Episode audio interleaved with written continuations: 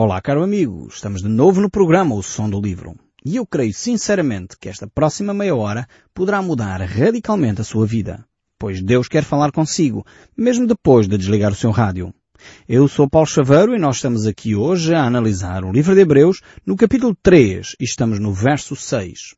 Uma das coisas que temos enfatizado aqui é que realmente a comparação entre Moisés e Jesus uh, nos revela que Jesus é superior uh, ao papel do maior profeta alguma vez existente na nação de Israel, que foi Moisés. Moisés foi um homem tremendo. Moisés foi um homem fiel à casa de Deus. Moisés foi um homem que pôs em causa, em risco, a sua própria vida para defender o povo de Israel e para se colocar na presença de Deus. Moisés realmente desempenhou uma, um papel como nunca antes eh, aconteceu e depois dele também não. Mas Jesus Cristo é superior a Moisés. Porque Moisés é uma criatura e Jesus Cristo é o Criador. Porque Moisés é o servo da casa e Jesus Cristo é o filho e aquele que edificou a casa. Então, quando olhamos para Moisés, eh, vemos que realmente eh, Moisés pode se comparar a Jesus, mas a comparação é desigual. Jesus continua a ser superior a Moisés. Ainda que ambos foram uh, desempenhar um papel vital para a propagação de valores, se olharmos para Moisés, foi ele que deixou a lei, portanto ele foi o legislador da nação de Israel, ele deixou os dez mandamentos, ele deixou todo o códice de, de ética, de valores, de práticas, de cerimónias para os sacerdotes e para o povo. Jesus também trouxe um, um grupo de valores. Não sei se você está lembrado do sermão, fantástico sermão do monte, onde Jesus nos mostra que a ética cristã tem de ser muito superior à ética dos fariseus, muito superior à lei mosaica. Porquê? Porque a lei mosaica assentava num comportamentalismo, assentava numa, numa conduta, numa prática de vivência diária. Jesus Cristo aponta para as motivações que vão conduzir sem dúvida a comportamentos, que vão conduzir sem dúvida a atitudes. Mas Jesus Cristo quer ir mais longe. Não basta ter as atitudes certas. É necessário que as motivações sejam as corretas também. Por isso Jesus fala-nos aqui no Sermão do Monte de questões tão uh, profundas como os nossos pensamentos, como as nossas ideias. Por isso ele diz a certa altura, uh, se no teu coração, se na tua mente já pensaste em ter um relacionamento sexual com outra mulher, já cometeste adultério. Não é necessário ir para a cama com ela para que isso aconteça. Isto é um, um crescer, um elevar dos valores de uma forma tremenda. Jesus nos revela que não basta matar o irmão, que isso é homicídio físico, mas ele diz se no teu coração já arriscaste, nós portugueses temos esta ideia, não é? Já arrisquei aquela pessoa. Aquela pessoa para mim é como se tivesse morrido. Jesus disse, já somos julgados por isso. Então não podemos, como cristãos, ter este tipo de atitudes. Não podemos matar pessoas no nosso coração, não podemos riscar pessoas da nossa lista de amizades assim, já não falo mais com esta pessoa. Um cristão não tem esta hipótese. Um cristão tem que se reconciliar. Aliás, Jesus diz-nos na sua palavra, o apóstolo, através do apóstolo Paulo, no livro de Romanos, que nós temos o ministério da reconciliação. Tremenda esta expressão. Ministério da reconciliação. Ou seja, você tem que se reconciliar consigo mesmo. Há quantas pessoas eu conheço que estão em guerra consigo próprias. Não se aceitam como são. Acham que são demasiado gordas, demasiado magras, demasiado altas, demasiado baixas, que não têm valor, são inseguras, porque muitas vezes lhes transmitiram esses valores. Temos que nos reconciliar connosco mesmos. Temos que nos aceitar como nós somos, com as nossas limitações e com os nossos pontos fortes, com as nossas características positivas e com as negativas. E as negativas, se pudermos, vamos alterar. E as positivas que temos, vamos aumentar, vamos torná-las ainda mais eficazes. Primeiro ministério que nós temos é reconciliar-nos connosco mesmos. Mas também este ministério da reconciliação é mais abrangente e nós temos que reconciliar-nos com aqueles que estão ao nosso redor. O cristão não tem alternativa. Jesus Cristo diz que se alguém vier ter contigo e te pedir perdão, a única coisa que nós temos para fazer é perdoar. Temos que perdoar. Um cristão, se quer ser perdoado, tem de perdoar. E eu aqui gosto imenso da oração do Pai Nosso. Você que me está a ouvir, espero que conheça bem a oração do Pai Nosso. E a oração do Pai Nosso diz a certa altura que nós devemos perdoar aos outros as dívidas que eles têm para connosco, assim como Deus uh, nos tem perdoado. E se nós não perdoarmos aos outros as dívidas que eles têm para connosco, então realmente Deus não nos vai perdoar. Isto é tremendo, esta oração. Eu gostaria de desafiar todos aqueles que fazem esta oração. Às vezes há pessoas que fazem esta oração diariamente. Eu não sei se é o seu caso. É uma oração lindíssima. Vale a pena fazê-la com frequência. Só sugiro o seguinte. Não faça como vã repetição. Não repita só por repetir. Entenda o que está a dizer. Ouça claramente o que está a dizer. Jesus tinha uma expressão bela. Eu gosto imenso dessa expressão. Quem tem ouvidos para ouvir, ouça. Eu espero que você, ao fazer a oração do Pai Nosso, Ouça aquilo que está a dizer. Medite nas palavras dessa oração, que é uma oração fantástica. E perceba isto. O Ministério da Reconciliação implica que você tem que perdoar os outros. Se quer o perdão de Deus, tem que perdoar os outros. Então temos que nos reconciliar connosco mesmos, temos que reconciliar com os nossos cônjuges, com os nossos vizinhos, com os nossos amigos, com os nossos colegas de trabalho, mas também temos que nos reconciliar com Deus. E Deus nos confiou este ministério a nós, cristãos primeiro lugar, nós temos que pedir perdão a Deus para nos reconciliarmos com Ele. Temos que aceitar pela fé que o sacrifício de Jesus Cristo na cruz foi suficiente para perdoar os nossos pecados. E quando aceitamos pela fé, confessamos o nosso pecado, nos arrependemos desse pecado e Jesus integra-nos na sua família. Reconciliação com Deus. Fantástico. Este ministério aqui. E então Jesus foi também alguém que uh, proferiu um código de valores. Temos Moisés que proferiu um código de valores, Jesus um código bem superior. E esse código bem superior encontramos-lo descrito no Sermão do Monte. Bastava esta ideia só de termos o Ministério da Reconciliação para você poder ver a dimensão que é deste código que Jesus Cristo tra traz para nós. Isto só para dizer que em nós mesmos nós não encontramos os recursos para viver o padrão que Jesus Cristo trouxe. Por isso necessitamos desesperadamente da ação do Espírito Santo em nós. Talvez só deste aspecto do Ministério da Reconciliação que eu citei ainda há pouco de Romanos, talvez você já esteja a dizer, mas eu não consigo perdoar aquela pessoa. E eu acho que é naturalíssimo. E por isso você tem que dobrar o joelho e dizer, Senhor, eu preciso da tua ajuda para que tu me coloques no meu coração o perdão. Eu preciso de ti, Senhor. Dá-me esse, esse amor para com aquela pessoa. Talvez você não consegue viver uh, dentro do padrão de Cristo, mas eu quero dizer que ninguém consegue. Foi exatamente por isso que Jesus Cristo veio para morrer. Ele veio para morrer porque nós, por nós mesmos, não conseguimos alcançar o padrão que Ele tem para nós.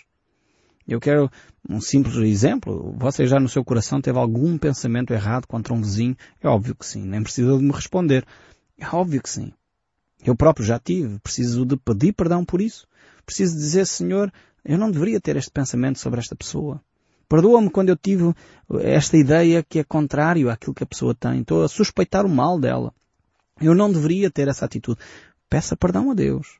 Talvez você já começou a falar mal de alguém. Algum vizinho seu, uma vizinha sua, que, que, está a agir de uma determinada maneira e você foi comentar com terceiros, com uma outra vizinha. Ah, você nem sabe o que é que fez a vizinha ali assim. E começa a comentar, a comentar a história e a vida dessa pessoa. Sabe o que é que a Bíblia chama isso? Murmuração. E o nosso povo sofre, sofre com isto. Murmuração. As pessoas não confiam umas nas outras porque acham que não podem confiar, porque senão a vida vai ser espalhada por todo lado. As pessoas vão conversar sobre a vida dela.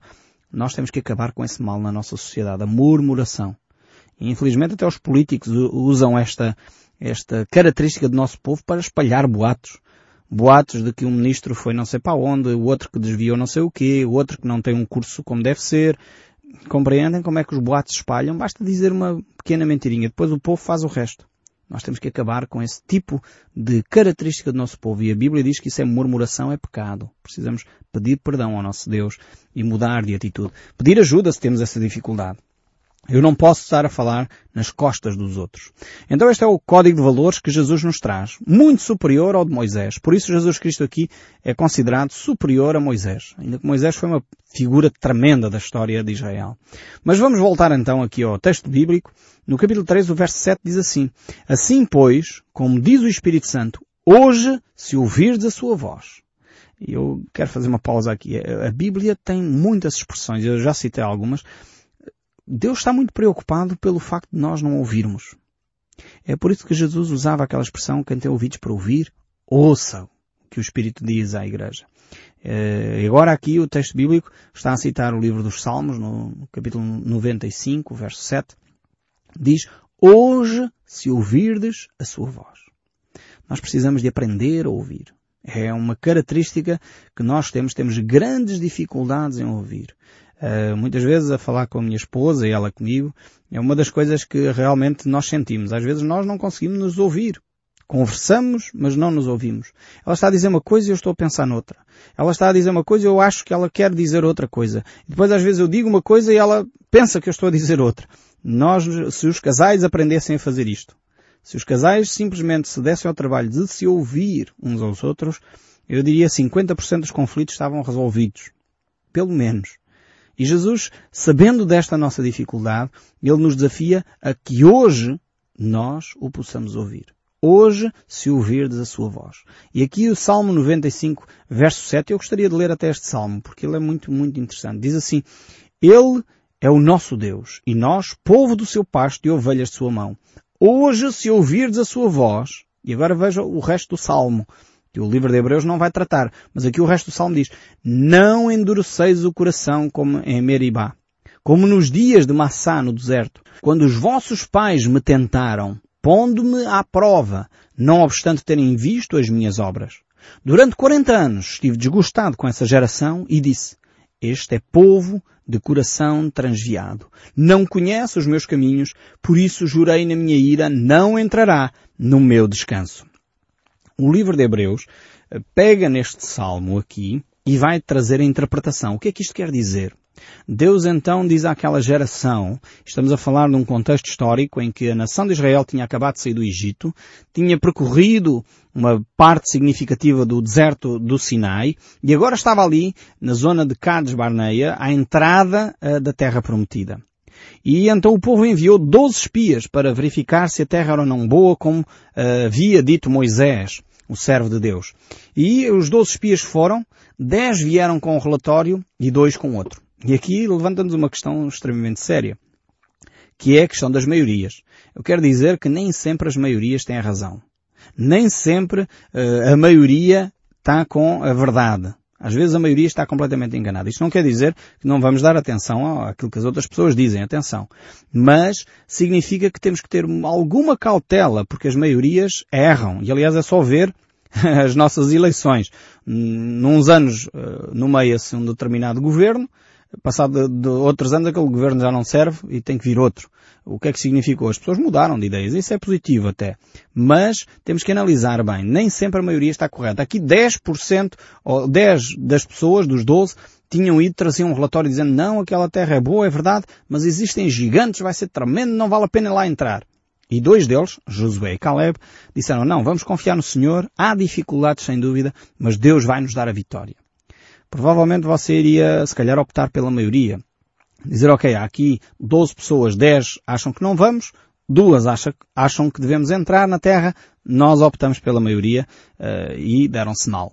Foram parar 40 anos ao deserto por cada dia que os espias estiveram uh, na Terra Prometida. Eles tiveram 40 dias a espiar a terra e o povo teve 40 anos no deserto. E esta geração endureceu o seu coração. Por isso não entraram no descanso. Temos aqui então hum, esta ideia de descanso. A palavra de descanso surge aqui hum, e é, é, uma palavra, uma expressão recorrente aqui no, texto bíblico. Ela simboliza várias coisas. Há, há, vários tipos de descanso nas Escrituras. Este aqui uh, não é a ideia de um descanso de ficar de papo ao ar, enfim, deitado numa rede, à, à sombra da bananeira, como costumamos nós dizer, não, não tem nada a ver com isto. Aqui o descanso tem a ver com eh, a nossa salvação, a nossa relação com Deus, aquilo que tem a ver com a nossa paz interior, que nós não alcançamos em mais lado nenhum senão em Deus. Então, este descanso não é ausência de trabalho. Aqui o descanso não é ficar sem fazer nada. Não é o povo vai entrar na terra prometida e agora não tem mais nada para fazer. Não é isto. Aqui o descanso era poder experimentar a bênção de Deus sobre a sua vida. O povo tinha sido uh, escravo no Egito, libertou-se da escravidão, portanto, mas não chegaram a experimentar este descanso completo que só a ação de Deus em nós pode trazer. Então realmente o povo deveria ter refletido melhor. Deus fez milagres tremendos, libertou-nos da escravidão do Egito, mas não experimentaram o descanso que Deus lhes queria dar. E eu creio que Muitos cristãos não experimentam efetivamente as bênçãos que Deus tem para eles porque não têm a coragem de dar esse passo de fé. Uh, Jesus Cristo nos diz no Evangelho de Mateus, no capítulo 11, o verso 29, ele diz, Tomai sobre vós o meu jugo e aprendei de mim, porque sou manso e humilde de coração, e achareis descanso para a vossa alma.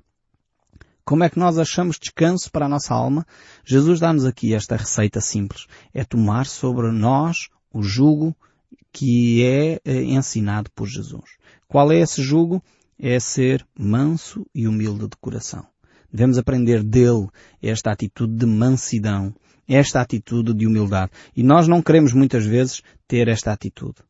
Preferimos ser arrogantes, orgulhosos, pensamos que sabemos tudo e afinal de contas damos-nos mal.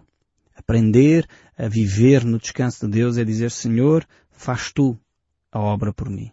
Eu quero ser como tu, eu quero conhecer-te mais e mais. E dessa maneira nós vamos entrar neste descanso para a nossa alma. É um descanso que não tem a ver com as circunstâncias. É um descanso que não significa ausência de lutas. Josué e Caleb estavam perfeitamente conscientes que tinham que guerrear, que havia gigantes, que havia muralhas enormes para conquistar, mas eles sabiam que esse era o caminho de Deus. Deus iria ser com eles e iria lhes dar a vitória. Muitas vezes nós temos dificuldade em experimentar o descanso de Deus porque nós não estamos dispostos a dar o passo de fé. É necessário dar esse passo de fé, um passo de coragem para entrar nesse descanso. E realmente o, livro de Hebreus continua a desafiar-nos Portanto, desafia-nos a ouvir a voz de Deus e depois diz no verso 8, capítulo 3, voltando aqui ao texto bíblico, diz, não endureceis o vosso coração como foi na provocação no dia da tentação no deserto. É interessante ver que este texto aqui nos desafia a não endurecermos o nosso coração. No sentido de que a nossa vontade tem de estar rendida aos pés de Jesus. Eh, não fala simplesmente da nossa mente, do nosso intelecto, mas fala-nos da nossa vontade. A ideia de coração é, significa o homem total, o homem é, no seu todo, as suas emoções, a sua vontade, o seu desejo, a sua ação está incluída nesta ideia de coração. Para o povo é, hebraico, era uma mentalidade completamente diferente. Nossa é muito mais influenciada pela filosofia grega e pela dicotomia, em que nós temos espírito, alma, e nós vamos encontrar aqui um texto mais para a frente que fala disso, mas a mentalidade uh, judaica era mais holística, mais completa, mais uh, olhava para o homem no seu todo e não compartimentava tanto como nós fazemos hoje. Então a ideia aqui de coração significa o homem total, o homem integral, o homem no seu todo, a sua vontade, o seu desejo. Então temos que render isso aos pés de Jesus Cristo e não endurecer o nosso coração.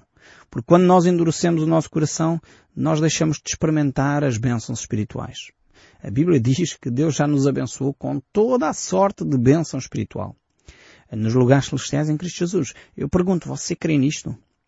Se calhar você, eu há pouco tempo estava a falar com um casal e ele dizia, Ai, a minha vida é tão terrível, estou farto, estou cansado, estou desesperado, já não aguento mais. É sempre tão doloroso alcançar seja o que for. Parece quase estes dez espias. Não vale a pena lutar, não vale a pena, dizia esse casal. Agora a questão é que Jesus já nos prometeu toda a sorte de bênçãos espirituais. A minha pergunta é, você está a endurecer o seu coração? Ou realmente está a aproveitar as bênçãos de Deus? Percebe que há lutas, mas diz, nós vamos confiar em Deus e Deus vai trazer a bênção sobre a nossa vida. Ele já prometeu. Se Deus prometeu, e nós não obrigamos Deus a prometer, foi Ele que voluntariamente o fez, porque é que Ele agora iria reter as bênçãos? Deus não quer reter a bênção. Deus quer dar-lhe a bênção na sua vida mas é necessário que você não endureça o seu coração. Não endureça o seu coração. Entregue o seu coração a Jesus. Nós vamos ver aqui mais para a frente que o maior pecado que a nação de Israel cometeu não era o adultério, ainda que foi grave, gravíssimo, e Deus várias vezes chama a atenção ao povo de Deus. Não estou a dizer que isto não é pecados graves, atenção. Mas não era o adultério, não foi o roubo, não foi a corrupção. O maior pecado que este povo cometeu, e por isso não entrou no descanso de Deus, foi a incredulidade. Eles não creram que Deus iria fazer isso. Eles não acreditaram que Deus realmente lhes queria dar o descanso. Puseram em causa a pessoa de Deus. Puseram em causa o caráter de Deus. E às vezes nós fazemos o mesmo. Nós, como povo português, temos um ditado que eu não gosto nada dele. E vocês sabem que eu gosto de citar ditados populares. Mas eu não gosto nada desse ditado porque mostra que o povo não entende o coração de Deus. Quando o povo diz, Deus dá nozes a quem não tem dentes, o que é que isto significa? Que Deus é injusto. Ou seja, Deus traz as bênçãos a quem não as pode desfrutar. Eu quero dizer que isso é uma mentira, é uma mentira de Satanás. Deus não é injusto para nos dar coisas que nós não podemos desfrutar. Deus quer nos dar o descanso. Eu gosto mais do outro ditado popular que diz eh, que Deus escreve direito por linhas tortas. Este eu creio que reflete muito mais o coração de Deus. Deus é um Deus que quer trazer a bênção à sua vida. Mesmo quando você erra, Deus vai ser fiel. Mesmo quando você é infiel, Deus é fiel. Mesmo quando você é injusto, Deus continua a ser justo. Mesmo quando você peca, Deus quer trazer-lhe o perdão. E este é o Deus da Bíblia. É o Deus que o quer abençoar quando você se arrepende. É o Deus que vê a sua vida e se você está a agir de uma forma errada, se você desviou fundos, se você roubou, você deve devolver, confessar o seu pecado a Jesus e entregar de volta aquilo que você retirou ao seu vizinho, ao seu amigo, ao seu patrão e faça as pazes com Deus, confesse o seu pecado, abandone o seu pecado, endireite a sua vida. Não endureça o seu coração. Deixe Deus trabalhar nele. Ouça, hoje é o dia de ouvir a voz de Deus. Hoje, se ouvires a minha voz, não endureçais o vosso coração. Eu creio que este é o desejo mais profundo do coração de Deus. Deus está a falar consigo neste momento. Eu sei disso. Você pode estar a querer resistir. Eu sei que muitas vezes, talvez você até já foi a igrejas, mas lá sente-se constrangido. Há muita gente. Talvez neste momento você esteja em lágrimas diante de Deus. Eu quero dizer, Deus está a ver as suas lágrimas. Deus está a tomar isso em consideração. Deus está a ouvir o seu gemer do coração. Por isso, deixe Deus continuar a amolecer o seu coração. Entregue a sua vida nas mãos de Deus agora mesmo. Talvez você resistiu toda a sua vida a Deus. Porque hum, talvez na infância foi maltratado por alguns líderes religiosos. Aqueles que lhe ensinaram a religião apresentaram-lhe um Deus terrível, um Deus mau. E você agora compreendeu isso. Não é. Deus não é assim. Deus é um Deus de amor. Deus é um Deus que perdoa. Deus não o quer de costas voltadas. Deus quer ter uma relação consigo. Não endureçais o vosso coração. E deixe Deus trazer as bênçãos que Ele tem para si. Experimente agora mesmo o toque de Deus.